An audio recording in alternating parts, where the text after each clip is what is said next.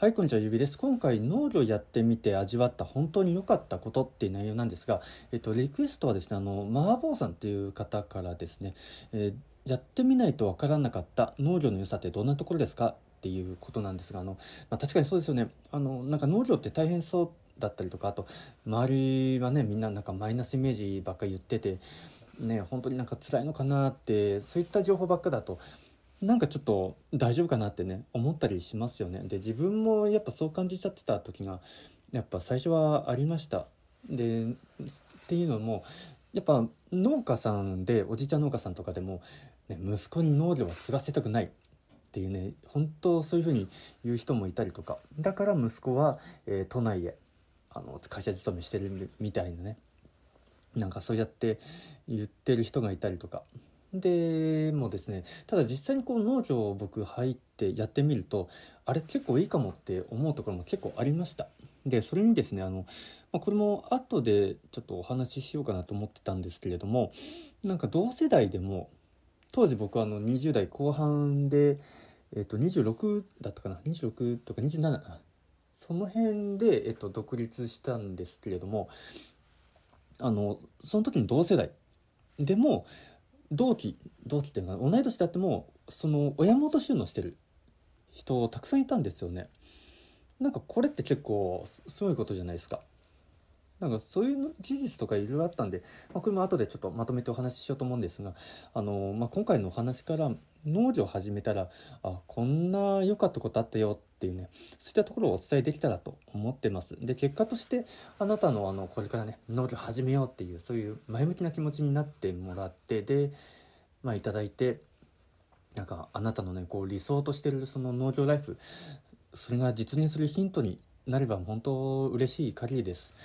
あの、まあ、農業に対してネガティブなイメージばかりでお悩みのあなただったりとか、あと嫌な言葉かじゃね、なんかちょっと不安だな、続くかなってね、思ってるあなたにとって参考になれば幸いです。えー、話の流れとしては、えー、っと、僕が、まあ、実際やってみて思う農業の良さ、これを一つ目にお話しして、で、次に人から聞いた、人が言ってた農業の良さ、これをあのお伝えします。であのちょっと深掘りしてというかちょっと余談なんですけどもあのなんで僕が農業を始めたかっていう農業を選んだのかっていうそこをあの話した後にですね、まあ、その当時やっぱそれでもなかなかねこう踏み出せないとかね本当に大丈夫かなってやっぱ不安だったところがあったんでそれでもこう一歩踏み出せた事実であの実際農業やってみてもあこういうことがあったからあこれいける頑張れるってねなんか頑張れるっていうかあの心の支えになったことがあったんでこれについてお話しできればなと思います。4つ目ですね。これが4つ目の方ですね。はい。それでは早速本題なんですけれども、えっと、農業やってみて味わった本当に良かったこと。えっとまず1つ目の農僕が思う農業の良さ。あのこれ僕の中でもちょっと振り返ってみてでちょっと書き出してみたんですね。えっとそれがですねあ眼鏡困っちゃうなそれがですねえっといくつあるかな。ちょっとバーって箇条書きなんですけれどもあの上げてみました。それが次の通りでして、えー、まず自然に触れる。で食べ物がただ。体力がつく。好きに働ける。食のレベルが上がる。人の結びつきを感じる。疲れ方が心地よい。競合が少ない。全部でいくつありますかね、まあ、これぐらいえーと、ちょっと書き出してみました。で1つ目のこのまあ一つずつ見ていくんですけれどもまず自然に触れるっていうのはあのこれはもう畑そのものがねあの緑。あの植物とのこうなんかあの一緒にやっていく仕事なんで、まあ、自然に触れる土に触れるとかねあの青空のもと働けるっていうそういうことです。で僕が本当まさに自然に触れてああって思って思った時があってやっぱ収納当時農業法人に入った時に最初に入った畑っていうのがあの結構山あいのところだったんですね。で、えっと、目の前にねあの桃の木が、えっと、56本大きなねあの2メーター近くの木が56本あってでその真裏にはもう山みたいなね。ほんとそういうところが一番最初僕の農業法人の時の原体験というかだったんですけどもうまずその光景からしてみてねなんかこの自然の中でなんかこうやって仕事してくんだっていう。なんかそこにね今までこう自然とあんまり接してこれなかったというか自然の中にこうどっぷりなんかあのアクティブに動くみたいなねキャンプとか特に好きなわけでもなかったですしやってこなかったですしアウトドアとかもねなんかそこまでっていう感じだったんですけどいざそういう風にやってみると畑の中入ってみるとあなんかこの自然に触れるってすごい気持ちいいんだなって思えたんですね。であともう一つですね。僕がその農業法人にいた時にあの都内から、えっと、女性まあ OL さんですよね。あの、まあ、20代やっぱ後半ぐらいの方ですかね。2名がさくらんぼ狩りに来まして。でその時にね僕のいた法人ではさくらんぼ狩りやってたりとかしたんで。でその方々があのなんかブドウ棚？ブドウ棚とかなんか他の畑も見てみたいみたいな感じで言ったんですよ。そしたらあの社長がねあのまあ若い女の子にそんなこと言われて気分良くしたんでしょうね。あのじゃあ連れてってやらみたいな感じで。であの当時ですね僕の住んでた一軒家古民家なんですけど、まあ、あの幽霊屋敷だったんですけどそこ。あのその裏側でですねえー、ブドウ棚が開いてたんですよでそこに、えー、天空かぼちゃって言ってブドウの代わりにかぼちゃを流せると棚の上にかぼちゃを流せてで栽培するっていうのをやってましてそこに連れてったんですよねその女の子2人を。でまあ「菊島お前が案内しろ」って言われたんであのまあ行ったと。で「はいここですよ」ってあのこんな感じでかぼちゃになってるんで見てくださいって言ってで、えー、目の前にねこう、まあ、想像してもらうと分かるんですけどあの目の前にこうブドウ棚があってその上にはあの棚の下か上から、えー、大きいゴツゴツしたあのかぼちゃがいくつもこうぶら下がってるわけですよ。もう上は一面ブドウの葉っぱあごめんなさいえっとかぼちゃの葉っぱかぼちゃの葉っぱでブワーってなってて下はもう完全に光になっててで上からねこう避けながらこうかぼちゃ避けながら中に入っていくみたいななんかそんなぐらいの感じだったんですけどもうあのその女の子たち2人が入って開口一番言ったのが「うわー自然に触れてる」みたいなね「うわー気持ちいい」って言ったんですよね。あの結構僕その言葉が忘れられなくて僕の中ではもう当たり前なわけですよ。あのそのかぼちゃの畑の中に入るだったりとか畑の中でねこう作業するっていうのが当たり前だったんですけどやっぱ都内とかあの全然自然に触れてない人からしてみたらそういう畑の中に入ってなんか緑をねこう葉っぱとかそういったのがこう身近に感じられる空間そこに入っただけでこんなテンション上がるのかっていうそこはすごいびっくりしたんですよね。でこれこそやっぱ、まあ、人ってなんか緑に触れてたいみたいなあの自然に触れるっていうのが、まあ、いかになんかリラックスというかねなんか当時ねマイナスイオンとかねなんかそういう言葉ももてはやされてましたけどうんなんかそういったところがやっぱいいところかなって緑に触れられる自然に触れられるそれが、まあ、やっぱ農業の良さの一つかなって、えー、思います。あとですねやっぱ農業しているとまあ、実際に食べ物いろんな作物をこう作ったりできるするわけですよね。でどうしても出荷に見合わない規格外のもの。もう全然これは出荷できないよ。お金に換えられないよっていうそういう跳ね出し品っていうものがやっぱ結構出るんですよ。でそういったものがこう手に入る。食べ物がタダで手に入る。これがねあやっぱ農業のなんだろう良さ。の一つかなってあの思います。僕のいた法人では、えー、まあ、果物全般だったんですけれどもあ果物全般って言ったらあれですね。えっとえー、っとすももから始まってあごめんなさい。さくらんぼから始まってえすもも桃ぶどうプルーン柿か。干し柿みたいなね。あの作ってたんですけどやっぱあの羽出し品っていうものが出てでそういったものをね、まあ、一応社長と専務に許可取って、まあ、もらったりとかで桃なんて本当に羽出し多かったんですよ。ちょっとのこの手跡収穫する時にあの、まあ、手手使ってこうもぐじゃないですか。でも本当完熟の桃ってデリケートなんですよ。柔らかくて。だからあのちょっとね指先に力が入った状態で取るだけでもう手跡がついちゃったりとかあのすぐ繊細なんですよね完熟のものって。でそういったものがねもうもったいないからじゃあお前ら食べ食べろやりろみたいな感じで。もう最初桃もらった時はもうテンション上がりましたね。やっぱ。完熟の桃がねえこんなに手に入るのか。それでそれを朝ごはんにしてみたいな。あの朝5時から行って収穫してで7時半ぐらいになってねみんなで作業場戻ってきてあのあこれがねあの出荷できなかった桃。じゃあとりあえず朝の1時間休憩の時にあのまあちょっともらってで家帰って、まあ、その幽霊屋敷なんですけどそこを戻ってでご飯食べたらあご飯食べる時にあの桃をね丸かじりするみたいな。うんやっぱ贅沢だなって思いましたね。もう毎日毎日そういうことができるんでやっぱそこはやっぱ食べ物がタダで手に入るっていううん、これもやっぱ農業の良さの一つだなって思いました。であの僕も以前にお話ししたかもしれないんですけどその僕の住んでた幽霊屋敷のところってあれなんですよ。ガラガラって開けてで目の前にまっすぐコンクリの道になってるんですよね。土間というか。で左側にえっ、ー、と畳の部屋。6畳かな？8畳かな？8畳が、えっと、上から見たらこう正方形の形で、えっと、4部屋あったんですよね。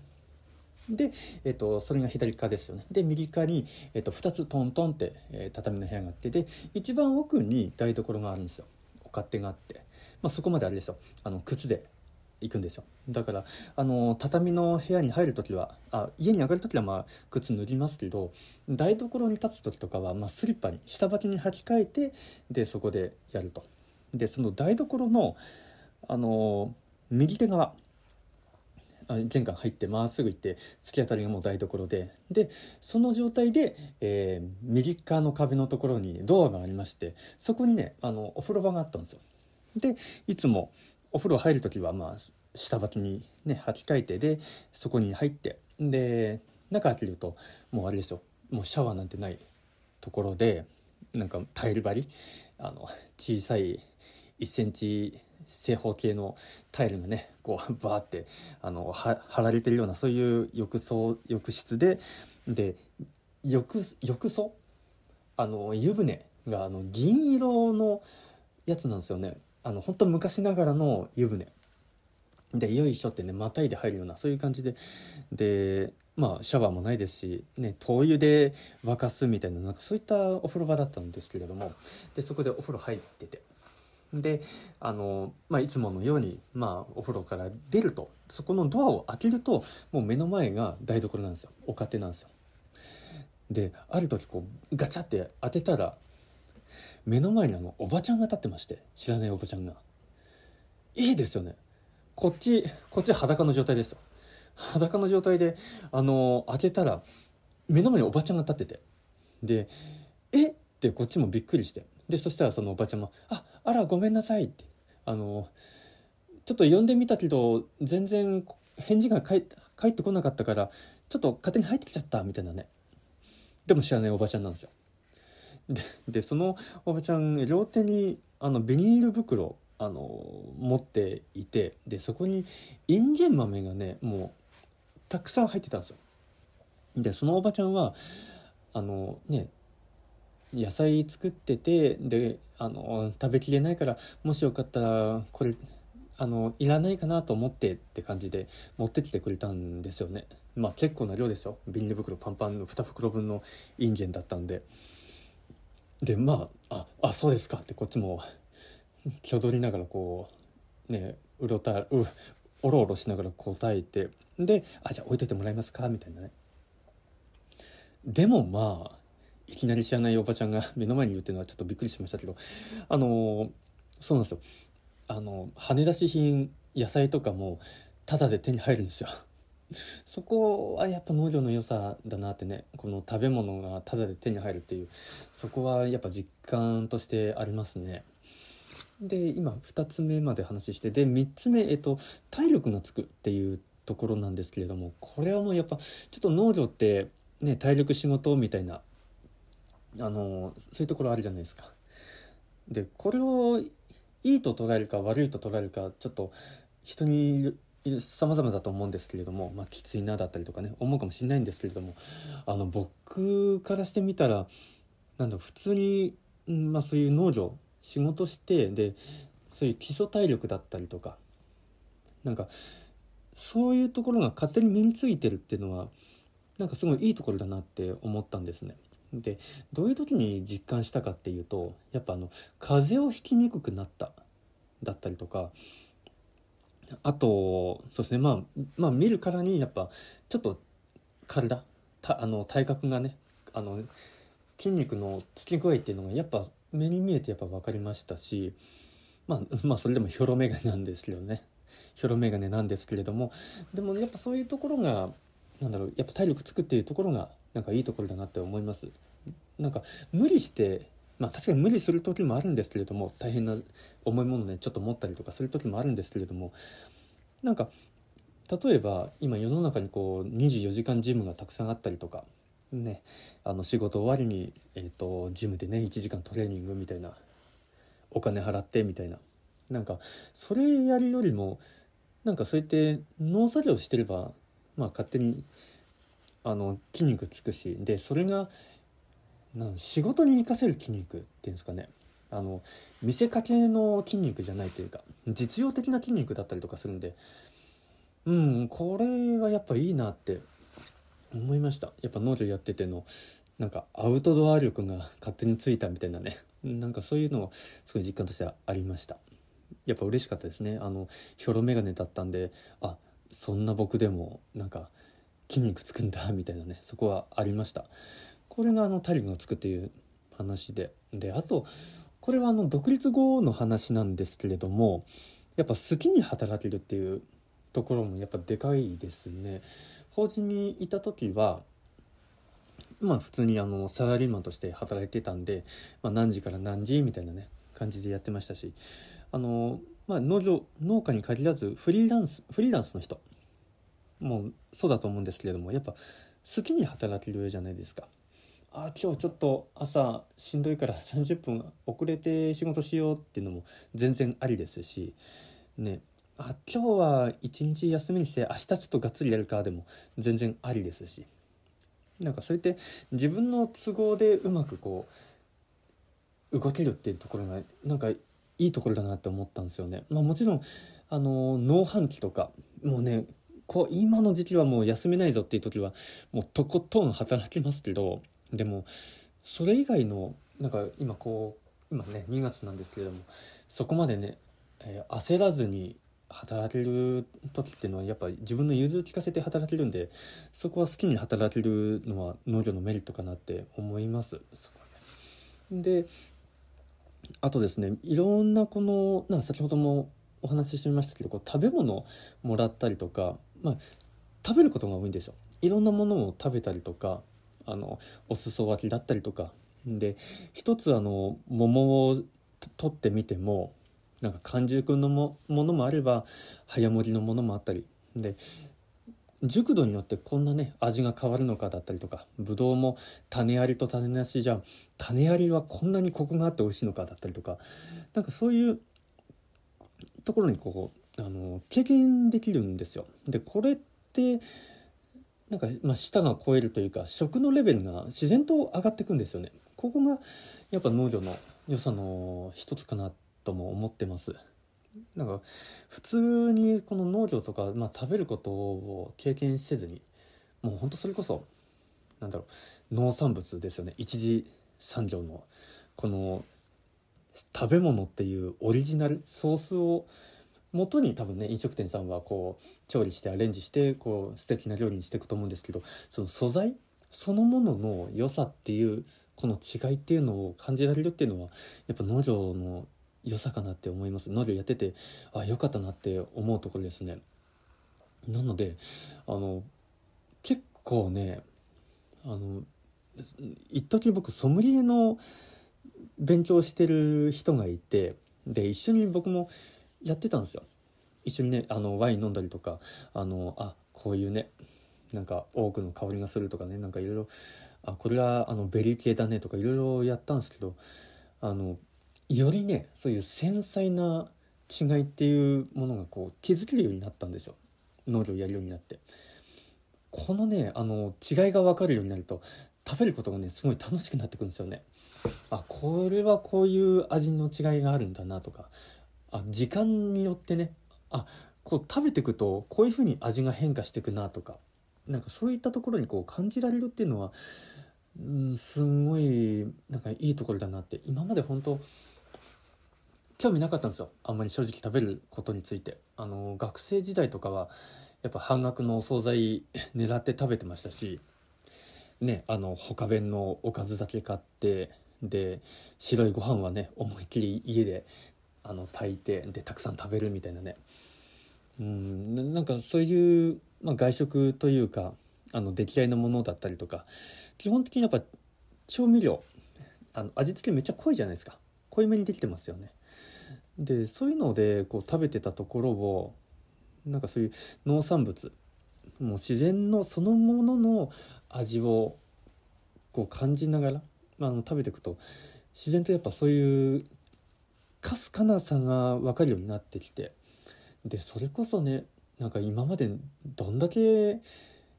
ひどいものって言ったらちょっと語弊ありますけどなんだろう。どんだけなんか単純なものを食べてたのかなってね。もうとりあえず醤油が強ければいい醤油の味が強ければいいみたいなね。あのニンニクのニンニクの味付けにグワってなっちゃってる料理だったりとかね。ね胡椒だらけだったりとかね。なんかそういうものばっかだったのがなんかほんといろんなもう味の繊細なねそういう組み合わせであの美味しく食べれるっていうここはやっぱ農業の良さかなって思いました。農業やってて思った良さですね。これマルシェ行ってもやっぱお客様とお話ししててもやっぱ思うんですよね。やっぱああいうマルシェ行くとそもそも食に関心のある人たちがいらっしゃって、ね、わざわざスーパーじゃなくて生産者から直接買うみたいなでこだわりの有機野菜を売ってる八百屋さんから買うみたいなねマルシェにいらっしゃるんでそういうこだわりのものを求めて来てくださってるそのお客様とお話ししてもやっぱ皆さん食のレベルがやっぱ高いんですよね。僕も食べたことのないようなねものがあったりとか、まあ、全然あんま知らない方だと思うんですけどでお客様から教えていただいたりとかもうなんかそこの会話の中でなんか食を楽しむ。こういう風なものがあってこうするとすごい美味しいんですよだったりとか。なんかその会話が会話自体がねできるっていうのがとてもなんだろう生活を豊かにしてる一つの要因だとも思いますし充実してるなとも思いますしあの、ね、もう一つのポッドキャストの「たわいもない美味しさ」でもちょっと僕言ってますけどあの食というものがね人を結びつけてる。食っていうプラットフォームの中で人はやっぱ結びついてるからやっぱ美味しいものを食べると必ずね人を思い浮かべてああの人にねこの美味しさを話したいだったりとかあと食べてもらいたいだったりとかあと一緒にね食べてその美味しさ共有したい楽しみたいってやっぱ思うじゃないですか人って。それってやっぱねなんか豊かな暮らし。あのそういうやっぱ食が人をつなげてるっていうその豊かな暮らしっていうのがうんなんかやっぱ人の幸せ感幸福感をなんか持ち上げるなってなんか思いました。やっぱ農業やっててそこに気づけたのはなんか良かったなって思います。これが食のレベルが上がるっていう内容ですね。であとですね農業やってると結構なんだろうえっと地場産業なんでみんな親戚みたいななんかそういう風潮なんですよね。だから人との結びつきっていうのが結構ね強かったりとか濃い濃い関係性っていうんですかね。だからそういうところはすごい感じます。これがあの人の結びつきを感じるっていうねあのところなんですけど農業の良さの一つなんですけれども。やっぱあの助け合いなところがすごいあるんですよ。僕があの収納当時こう農地がないあの誰かいませんかみたいなね誰か貸してくれませんかみたいななんかそういうことを言ってた時にもなんか、ま、やっぱ世話好きの農家さんだったりとかあのやっぱいらっしゃってじゃあ俺がなんとか探してやるって言ってくださってそれであちこちねあの声かけていただいたりとかあのいろいろしていただいてそれであの農地借りれることになっていったみたいなそういう経緯が僕の中で実際ありますんででその時ってその方って無償でやってるわけですよ。ね、僕がなんかお金払ってとかなんか見返り求めてじゃなくて本当にあのねまあ困困ってる人間がいるからまあかわいそうだから助けてやろうみたいなねあのなんかそういう感じで無償でやってくださって、ね、それってなかなかねなんかああいう都会とかそういったところじゃなかなかないことなのかなって思いました。あ、うん、もう人助けというか。なんかそれがあるからその人に対してね僕もなんかまたねあの困ったことだったりそういったところはまた相談しやすかったりとか逆に僕がねあの力になれるところっていうのはあの力になりたいなってやっぱ思いますしそういう人との結びつきっていうのがやっぱすごい感じられてで感じられるとすごくなんかやっぱこれも何でしたっけ？えっ、ー、となんか幸せホルモンみたいなのなんかありますよね名前がね。あのやっぱ幸福度すごい上がるんですよね。なんかほわほわしてくるというかああこういうのっていいなみたいなね。うんなんか知らない人であっても結構ねあのタメ口で話ができたりとかおじいちゃんとかねあのおばあちゃんとか。なんかそれってなんかいいなってねすごい親近感湧くみたいな。最初はやっぱ どうしても敬語だったりとかあのしたりしましたけどなんかそこはやっぱいいところだなって農業やってていいところの一つかなって思います。人の結びつきを感じるってところですね。でえっとりがあ疲れ方が心地いいっていうまあこれありますね。はいあのデスクワークよりも多分ねあの体を動かしてやる農作業の方がもう断然いいと思います。心地いいと思いますね。これ僕があの大学時代に研究してたんですよ。あの研究員というかなんだろう。白衣着てほんと試験管振ってみたいなね。あの毒薬劇物みたいなねなんかああいったのあのまあピペットでねこうやって調合したりとかいろいろそういうことをやったりとかしてたんですけれどもあのとってもねあの論文書いたりとかパソコンの前でなんだろう検索いろいろ書いたりとかしてるとまあやっぱそれ疲れるわけですよ。やっぱ疲れるなと思って。で農業やってみて今度は結構体を動かすと畑に出てこう体全体を使ってねこう動かすっていうそういうことをやるようになるとなんか疲れ方が別なんですよねそこが。なんかこう心地いいっていうなんか爽やかさみたいなねなんかそういう感じの疲労感があってなんか寝る時もすごいあの気持ちいいというかあ疲れた寝るみたいなねだけどなんかデスクワークとかそういった疲れだとなんか逆に頭が活性しちゃってたりとかなんかなんか寝つけないなみたいなね。なんかそういったのも僕経験してるのでそこはやっぱ農業の良さかなと思います。疲れ方がすごい心地いいんですよね。うんなんか久々になんかそれは小学生の時になんか味わったというか小学生の時に味わったなんか遠足の帰りみたいなねなんかそういった心地よさがすごいその時も蘇ってきてなんかいいなと思いましたで、えー、最後にですねあの僕がもう農業の良さの一つとしてあの競合が少ないっていうちょっとこれまた別視点別の角度からなんですけれどもこれどういうことかっていうと農家さんがいないんですよ。今するんですけれどもあの若い農家さんがいないと。なので取引先様とこうつながるじゃないですか。でやっぱ取引先様もあの長くお付き合いしたい人だったりとかあとちゃんと日本語が喋れる人ちゃんと理解してくれる人とお付き合いしたいみたいななんかそういったのがやっぱ感じられるんですね。あの例えばおじいちゃん農家さんとこうやり取りしててもあのなんだろうちゃんと期日に、えー、果物発送してくれないだったりとかこういう風になってって言ったのにいやそういうのがなかったからこれにしちゃったみたいなもう当たり前にやっぱあるんですよねでもやっぱ若い人たちだったらもう間違いなくあの、まあ、こういうやり方って決めたらあじゃあそういうやり方でやりますってできるじゃないですか。だからそういう意味でもやっぱ若い農家さんがやっぱなんか貴重なんだなっていうのを肌で感じててなのでであごめんなさいでやっぱ若い農家さんってまあ少ないと。ってなるとやっぱ競合が少なくてあのうん取引先様と結構つながりやすいなってそこは思いました。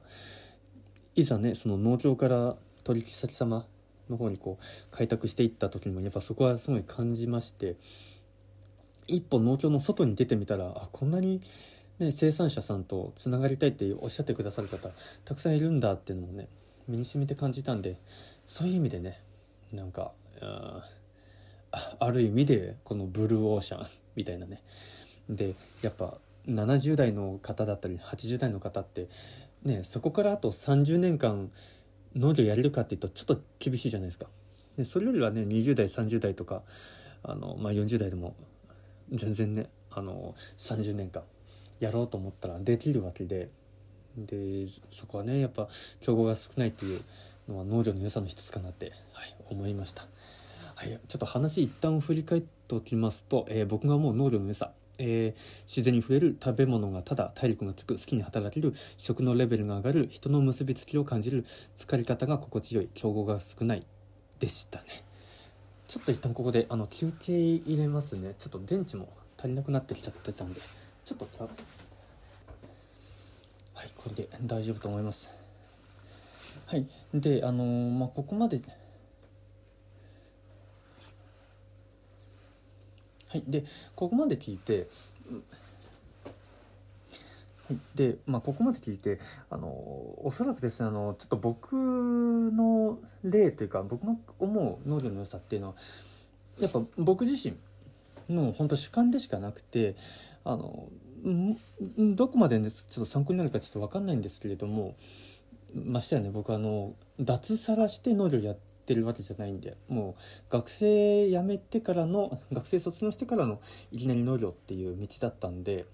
あのもっとその脱サラ脱サラしてだったりとかあと定年後だったりとか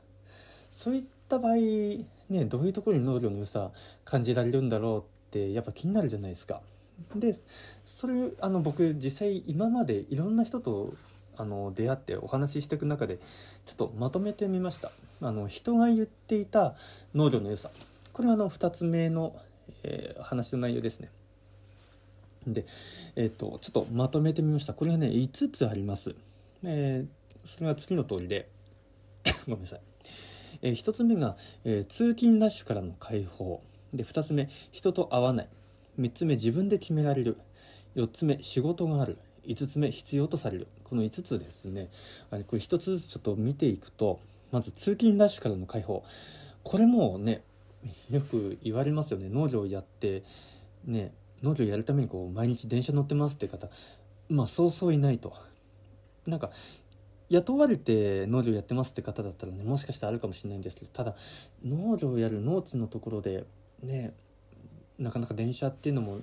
駅が近くにあるところとかあるのかなってね思ったりとかうんだからそういう通勤ラッシュっていうものがないっていうのが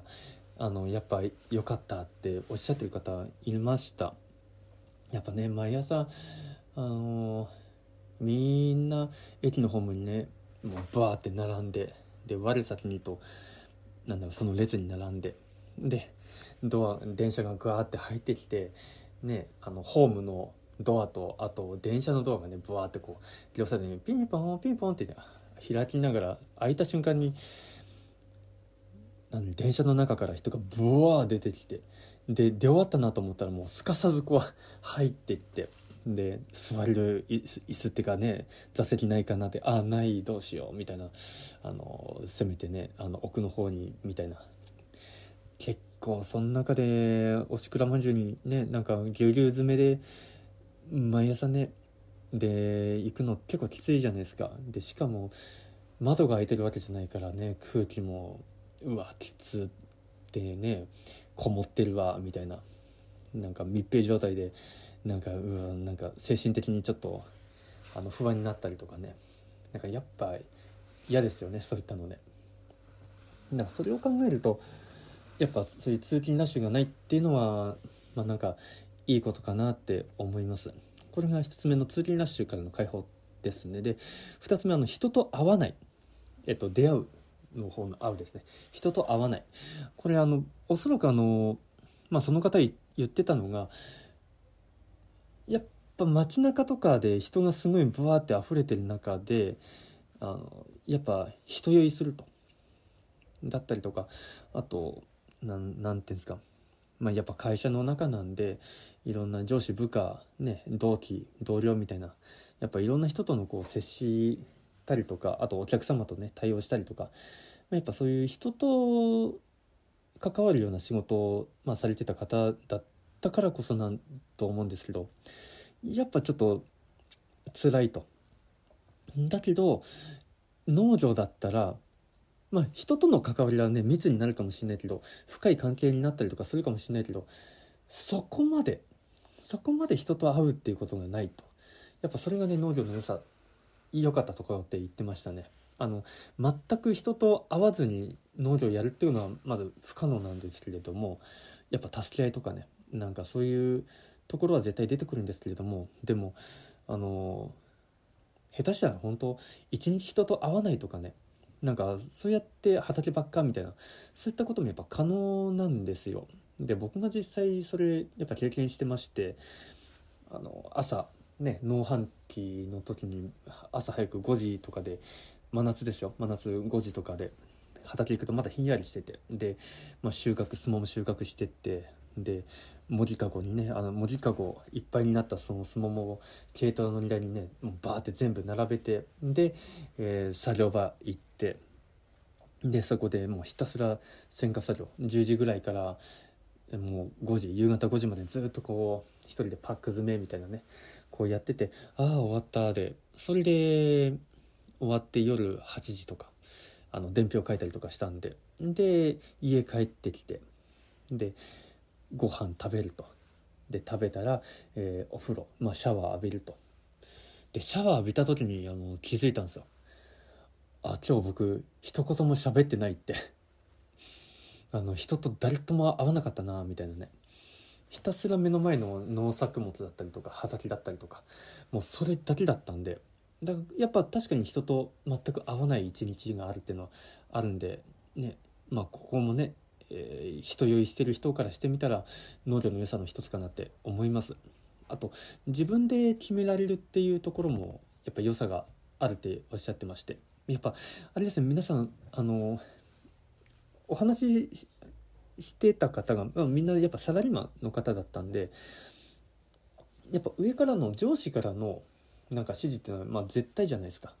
あのこうしてくれって言ったら「はい分かりました」と。でまあやんないといけなくてでも自分はこうしたいのにだったりとかこうしたらもっといいのになだったりとか。でそのためにもやっぱ上司にこう許可取りに行ったりとか。で周りとのねなんか競争とか同僚との競争とかでなかなかねなんかこうなんかまあ同僚がこういうふうにやろうってしてるからそれに一緒に乗っかってやんないといけないだったりとか。なんかそういったところでフラストレーション抱えてたっていうことを言っててあとあの派閥派閥も言ってましたね。あのグループグループに分かれててあのいろいろねそういうごちゃごちゃがあったりとかやっぱしんどいですよねそういったのって。だけどやっぱ農業だとまあ派閥割ですねあの人と会わないっていう方に近いかもしれないんですけれどもあの、まあ、やっぱ農業って自分で全部決めていくと。自分であこうしようああしようこういうものを作ろうこうやって売っていこう。こういうふうにこうなんだろう宣伝しようみたいな。自分で全部こうデザインしていけるわけですよね。だからそこがあの農業の良さって言ってました。なんか采配を振るみたいなね。まあこれがあの性に合わない人もねもちろんいるんですけどあの言われてた方が楽っていう。方もやっぱいらっしゃるんですけれども、ま、これはうん。やっぱ自分の思うように自分がしたいって思うようにやれるっていうのがそこがやっぱ農業の良さっておっしゃってましたで3つ目あの仕事があるあの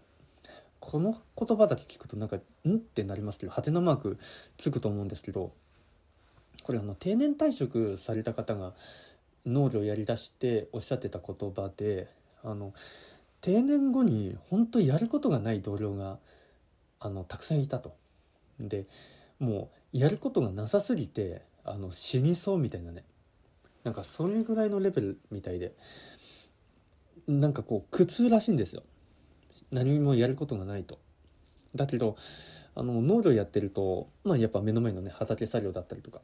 いろいろ忙しい時はねもうめちゃくちゃ忙しくなっちゃいますけどでもそうやってなんかやることがある。畑仕事でもねいろいろやることがある。なんかそこをすごい羨ましがられるってなんかその方がおっしゃっててあ定年後ってねもう仕事から解放されてのびのび悠々自適でなんか良さそうだなって思う反面なんかやっぱやることがないと人間辛すぎるんだなっていうのもそこであのなんか知りましたね。なのであの定年後でもこうね農業やってると仕事があるよやることがあるよで楽しみもねあのいろいろあるんでなんかそこはやっぱ良さかなって思います。で最後5つ目ですね。必要とされる。これもあの定年後に退職されたその方が言ってたんですけれども。あのやっぱ地域の行事事だったりとかあの周りの農家さんからあのちょっと助けてほしいだったりとかね。ちょっと一緒にこの日だけちょっと一緒にやってくれんかみたいなね。でやっぱそういうふうにあの頼りにされるっていうのがとてもやっぱその方にとってみたらあなんか嬉しいみたいなね。やっぱ定年後って「はいありがとうございました」みたいなね「あのお勤めご苦労様でした」であの会社から去るっていういなくなるって感じなんですけど。でもそこそういう状態であってもね今までのなんかスキル活かせないってなっててもなんかその農業だったらまだね65とかあの若手なんで60代って若手なんで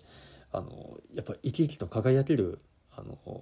業界なんじゃないかなってそこは思います。だからそうやってね人からあの必要とされたりとかそういったところがあのいいっておっしゃってました。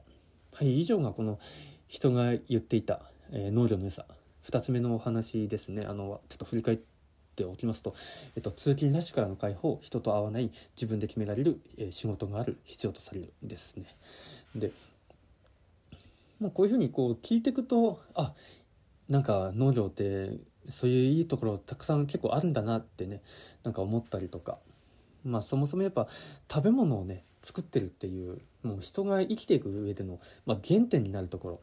そこに関われてるってやっぱ素敵だなってねなんか思ったり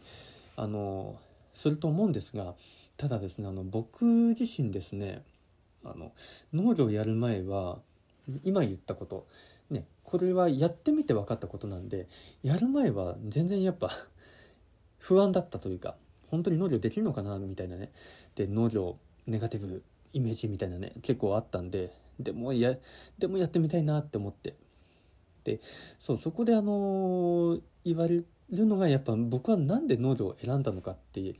なんで菊島君農業を選んだのってやっぱあのちょっと聞かれることがあったんでこれちょっとあのまあこういうところがなんか農業の良さかなと思ってあの始めましたってところをちょっとお話しできればなって思います。でそれは何かというと何で僕は農業を選んだかっていうのがまあこれ3つ目のお話なんですけれどもあのもうそもそもですねあの、まあ、結論としてはもう自然相手の仕事をしたいっていうのがあのありました。やっぱこう緑が好きっていうかまあそこがあってまあでもアウトドアとかねあの キャンプとかハイキングとかねそういったのは一切やってなかったんですけどでもなんとなくこう緑に触れてたいみたいなね植物とかねなんか自然と触れ合ってたいっていうのがやっぱ根底になってで大学時代もやっぱ海の勉強海洋系の学科に進んでて山梨海がないんでやっぱ海に憧れがあったんでしょうね。それでまあ海洋系進んでとかでも結局亜熱帯植物研究してたみたいななんかそういう感じだったんですけどあのまあそれの自然相手の仕事したいってことでであのやっぱ当時沖縄に僕住もうと思ってたんで沖縄で就職ってなった時に自然相手にした仕事っていうとあのベンチャー企業の化粧品会社だったりとかあとなんだ健康食品ですね。あのそういったものが挙げられたんですよ。やっぱけあの化粧水とかだったらこういう植物配合でみたいななんかあるじゃないですか。でそういうのをね携われたらいいなと思ったんですけどなかなかその空きがなかったんですよね。採用してくれる毎年採用があるわけじゃなかったと。あの席が開かないとあの募集しないっていうなんかそういう感じだったんで。でダメだったんですよね。僕はそういうちょっと縁に恵まれなくて。で、まあ、地元山梨に戻るかってなった時にその時にあの大学の校内で見た大学のその就職ボードみたいななんか掲示板あるじゃないですか。あそこの目の前こう見た時に農業生産法人っていうねあの説明会みたいな大きなポスターが貼ってあったんですよ。そこで僕農業法人生産法人っていうものをねあのあこういう農業仕事にしてるところあるんだっていうのをそこで知ってで山梨にもあるかなって調べたらああるじゃないかと。そうそれであの農業やっていこう。ねちょっと農業を自然の相手にした仕事のもう最たるものというか。なんでそれで、えっと、そこの生産法人の門を叩いたっていう感じだったんですね。でまあでもそこはまああくまでそのやる前の状態じゃないですか。でやってみるとね実際どうだったのかってやっぱやると体力仕事できつかったりとかしたんじゃないってね思われるかもしれないんですがあの一番最初のその畑仕事やった時ってあの一つ目のお話でも自然に触れるでもお話ししましたけれどもあの桃の作業で桃の木のつぼみを落とす作業だったんですよ。でそれがあのただただ指でねこう枝の上をスーってこうなぞるだけであのつぼみがポロポロポロポロって取れてくっていう、それの仕事なんですけどなんかこう単純ではあるんですけどなんかやっぱ木に触れてる枝に触れてるっていうのがすごい心地よくて。でなんなんつうんですかね。あのなんかまあアウトドアしてる感はすごいあったんですよそこで。でこれ一日中こうずっとやっててで心地よい疲れだったりとかいろいろしてて。でなんかこう一日アウトドアしてでこれでお金もらえるんだったらいいなってそこで思ったんですよね。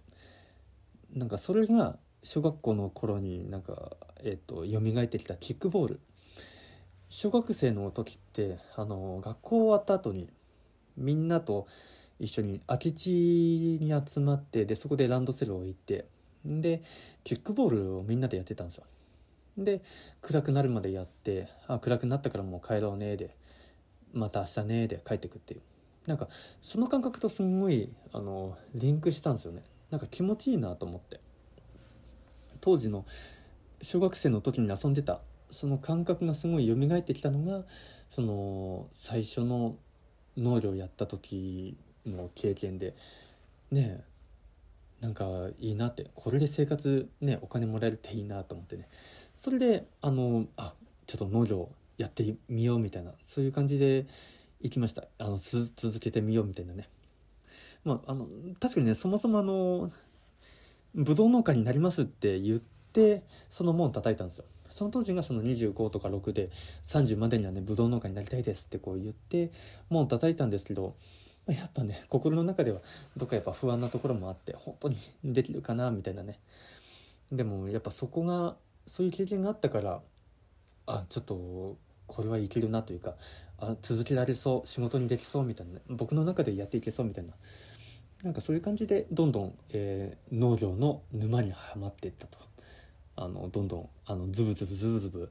入りましたね。夢中になってきましたね。こんな感じで僕あ農業を選んだっていう感じです。農業を仕事にしようってなんかあの思えたところですね。まあこれがねどこまでちょっと参考になるか分かんないんですけどまあこういういいことがあるよっていうことをちょっとお伝えしたくて。ただそうは言ってもねそうは言ってもやっぱまだまだ不安だと。あの農業なんかいいなと思いつつもなんかちょっと本当にねやっていけるのかなとか。なんかやってみたら農業やるといいことがあるんだなっていうのも分かったけど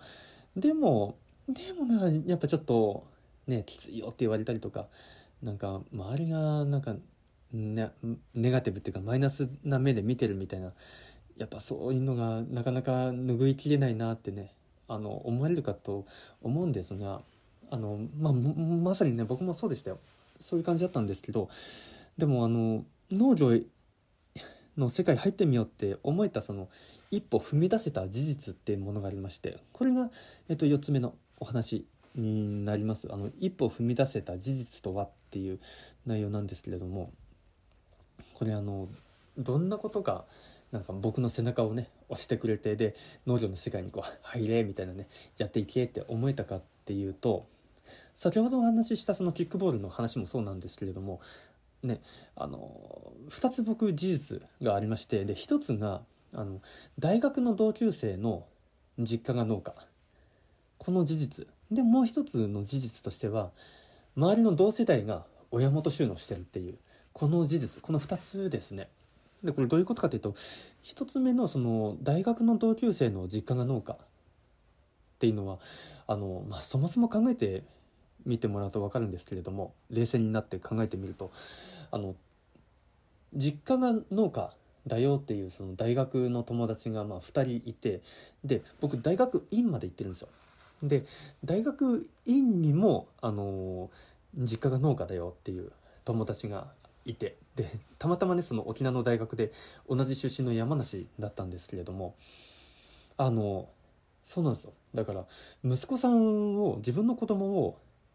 大学院まで行けさせられるんだっていう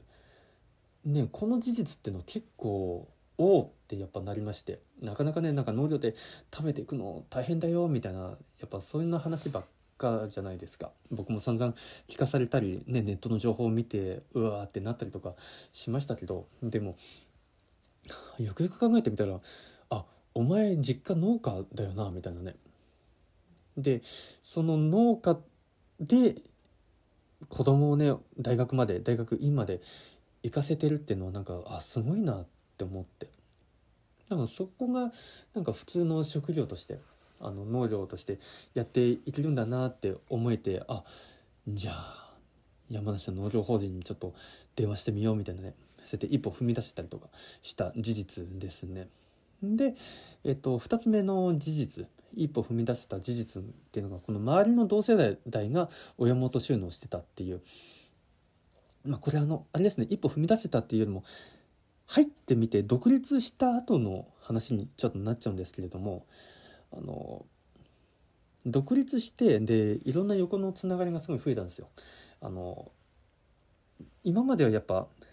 なんだろう年配の人たちばっか、ね、70代とかあの80代のおじいちゃんおばあちゃんばっかりだったのがあの独立してからいろんな縁に巡り会いましてで、えーと、当時だから28とかなんかそれぐらいの時に同じ同級生あまあ同じ同年代同年齢の人たちが親元収納してたんですよ。実家の農家を継ぐってことで入ってたんですよね。これもなんかおおってねなんか思ったんですよね。冷静に考えてみたらあ親元収納してるじゃんって。あの僕何が言いたいかっていうと一番最初のこのポッドキャストでもねお話ししたんですけれども息子をねあの息子に農業を継がせたくないっていうおじいちゃんがいるって話したじゃないですか。結構やっぱそういった方多いんですよ。だから息子さん子供はえっ、ー、と農業を継がずに、えー、家を出てってあの会社員してますよ。サラリーマンしてますよ。って結構そういう人たちが多い中ででもその親の親の農業をこう継いであの農業やっていこうっていうのはこれすごいなと思って。これあの農業をすることがすごいなっていう、まあ、そこの側面もあるんですけれども何より僕言いたいのがその人のその子供の生活費もあのそこから稼いでるよっていうその事実なんですよね。なんこれはあいいなと思ってなんか農業だとね食べていけないって言われながらも結構周りみんな農業で食べてんじゃんしかもねあの家継いでるじゃんみたいなね。継いでいけるほどのあの稼ぎあるんだってなんかそこで思ってあのあいや独立してからもちょっと頑張ろうってね。あの一生懸命。まずは独り立ち。自分一人の食いぶちだけでもまずは稼げるようにしようってね。それがあの週の1年目の話につながっていくんですけれどもあの正直に60万スタートのねあのこのポッドキャストでも多分第1話目かな。ナンバーナンバー1シャープ1か。で話してると思うんですけどその話にこうつながっていくと。正直に60万でやっていってでそうですね収納3年目。でまあそうですねあの売上600の、えーと、所得で、えーと、420か。あの稼げるようになってもうね420あれば食べていけるじゃないですか、ね、やっぱそこは結構自信持てたところだなってなんか思いましたね。はい、これが周りの、ね、同世代が親元収納してた事実これがあったからこそなんかこうさらにねもう前もう一歩前にねズブズブズブズブ農業の道に進めたところかなって、はい、思います。はいこんな感じですかねはいえっとこんな感じでですね、えー、まあ、ザザーとベラベラとちょっと話していきましたけれどもあのやっぱ、まあ、少しでもなんか農業をやりたいっていう気持ちを僕の中では後押ししたいというかで実際に農業やってみると確かに大変なこととかあの自然災害にねあの見舞われてあのこんなはずじゃなかったのにとかねあのやっぱあるんですよ。そういったことだけどあのそうは言ってもやっぱ周りの農家さんでねやっぱ家族養ってこうやってる方とかあの周りにやっぱいらっしゃるんでやっぱやり方次第で全然なんかこう農業でやっていけるんだなっていうのはすごい実感としてあるんですよね。あの事実皆さんこう生活してますんでね、私立の大学へね子供を行かせてたりとかそれこそ僕のこの作業場の地主さんとかあの私立の医大？医大に行かせてたからもう相当な額ですよね。私立の医学部ってね。もう何千万っていうねあのそういったお金を大学時代にねあの捻出できるほど稼いでたんでやっぱなんか一辺倒にねステレオタイプでなんか農業ってきついんでしょ食べていけないんでしょっていうあのそうじゃないなっていうところをすごい僕はあのなんか実感としてあの感じています。はいはい、あのー、まあ、こんな感じで農業にプラスになりそうなこと、えー、コンテンツにしています。えー、あなたにとってこれまでのね、あの僕の学びや経験、考えが参考になれば幸いです。あの参考になりましたら、あの YouTube でお聞きの方は、えっ、と、グッドボタンとチャンネル登録ぜひよろしくお願いします。またですね、あの、ポッドキャスト、音声でお聞きのあなたはぜひ、あの、フォローよろしくお願いします。あの、フォローしていただいたりだと、あの、評価していただけると、それが励みになりますんで、よろしくお願いします。また、あの、メンバーシップをですね、あの、現時点ではあの YouTube でやってますんで、あの、収録後に感じた補足的なこと、これお話ししてますんで、気になる方チェックしてみてください。あの、最後にですね、あの、皆さんに聞いてみたいトピックも、あの、皆さんが聞いてみたいトピックもあの募集してますので概要欄にリンクがありますそちらからぜひよろしくお願いしますあの Google, Google フォームで Google フォームであのちょっと簡単に入力していただいてあの送っていただけたらあの今回もねえっと麻婆さんでしたっけ？えー、っとごめんなさい。あのリクエストであの今回も作ってますんであの皆さんのあの農業に対してあのどうなんだろうっていう疑問だったり本当些細なことでも全然あの僕の中ではウェルカムなんで是非よろしくお願いします。はい。じゃあまた何かのコンテンツでお会いしましょう。終わります。